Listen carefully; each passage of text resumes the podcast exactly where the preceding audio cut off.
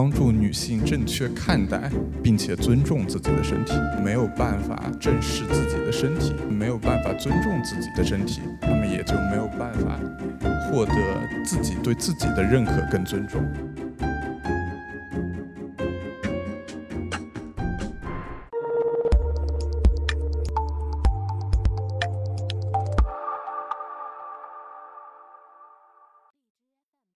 大家好，我叫任用，让我聊一聊这个性别平等的这个话题。因为作为一个这个平时在家里面男女地位实际上并不平等的，站在女权的对立面的这样的一个角色，呃，来聊这样的一个话题，这个我觉得心里面实际上还是比较忐忑。因为职业的关系，我做了一些其实可能跟这个多数的男性职业选择不太一样的这样的一个事儿。呃，作为一个互联网创业者，我在两年前创建了一个。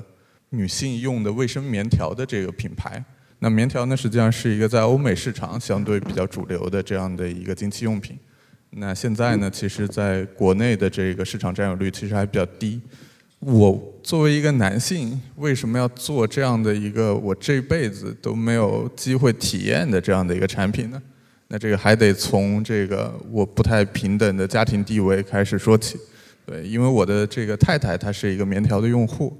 所以呢，我其实比较早就这个接触过这样的一个产品，然后有一天他在北京大半夜这个突然来了例假，然后就那个指使我去帮他买这样的一个产品。这个在 CBD 地区，当时大晚上，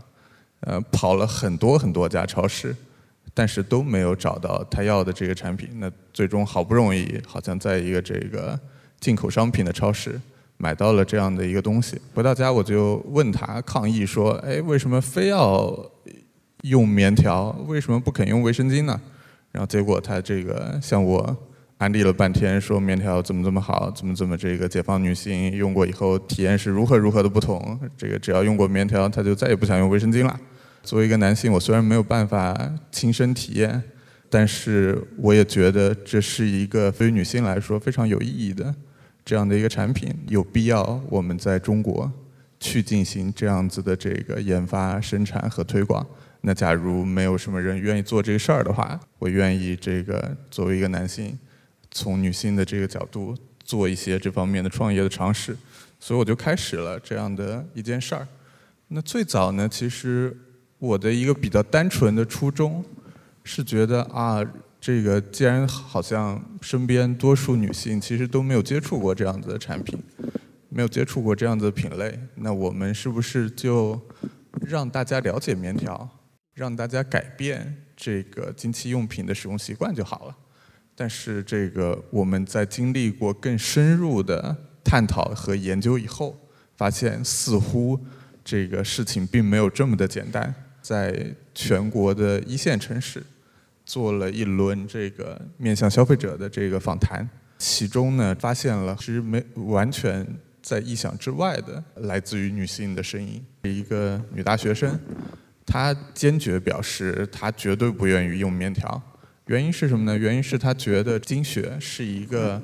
有毒的东西，每一次每个月来的例假是一种排毒的过程。他担心有个东西塞在里面，然后就没有办法让他这个把这个毒素排出来了。当时还有一位这个白领，他也持有差不多相似的观点，但他觉得呢，这个经血里面不是有毒，而是有很多小虫子，他得让这些小虫子能够这个利用例假排出来。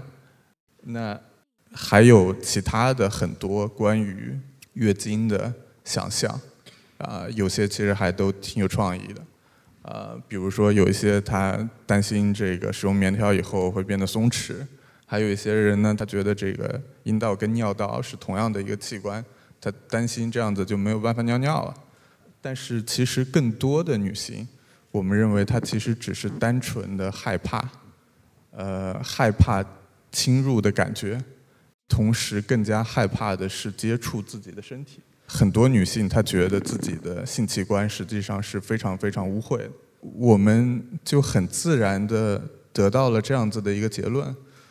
其实多数女性她真正不了解的并不是棉条，她真正不了解的其实是自己的身体，她没有办法正确的看待自己的身体。在她们的心目当中，女性非常正常的生理现象，啊，他们觉得是一种让人恐惧，然后同时可能是非常肮脏、非常令人羞耻的东西。我们真正需要做的，其实是帮助女性正确看待，并且尊重自己的身体。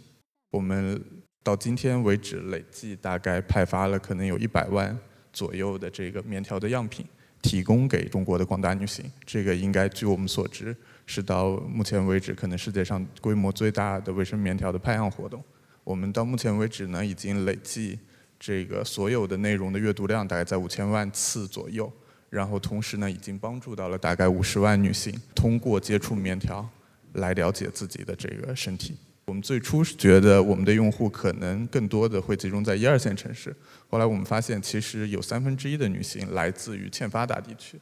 那除了这个女性以外，我们还发现很有意思的就是在所有的这个粉丝里面，大概有百分之二十的这个用户其实是男性，很多。这个女性用户其实是通过自己男性的朋友，她的男朋友或者说她的丈夫，接触到相关的这个信息了以后，然后告诉这个女性说她可以有这样子的这个选择。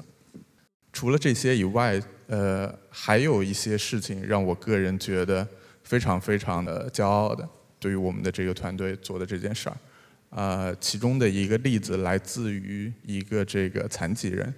呃，这个残疾人呢，他在过去在在只知道卫生巾的这个时候，他每个月因为这个行动不太方便，然后每次出血的量又比较大，对于他来说，要更换卫生巾实际上是一件非常不方便的事儿，尤其在这个夏天的这个时候，呃，既垫卫生巾又垫很多卫生纸，这非常的闷热，非常的不舒服。接触到相关的科普内容、相关的这个产品以后，他使用了棉条。然后有一天，在我们的这个微信后台给我们留言说，使用棉条的那一次月经，对于他来说是他迄今为止最好的体验。他从此以后，呃，再也不用像这个过去那样，呃，度过这个非常闷热难耐的这个夏天了。回到今天的这个演讲的主题，我们其实发现了，除了我们大家经常这个讨论的说。女性应该要享有，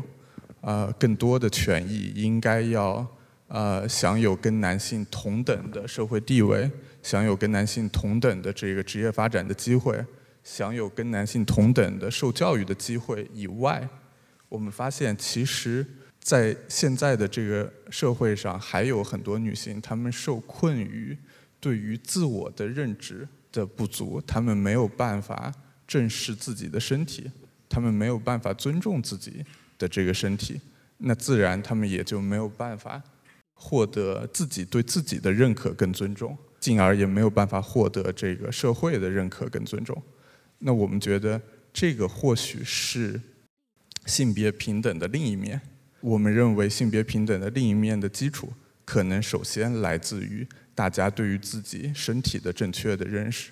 啊，那我们。呃，通过棉条的这次创业，可能在这个过程中做了一点点这个小小的努力，有了一点点小小的成果。但是利用今天这样非常宝贵的这个机会，我们也希望做一个呼吁，能够这个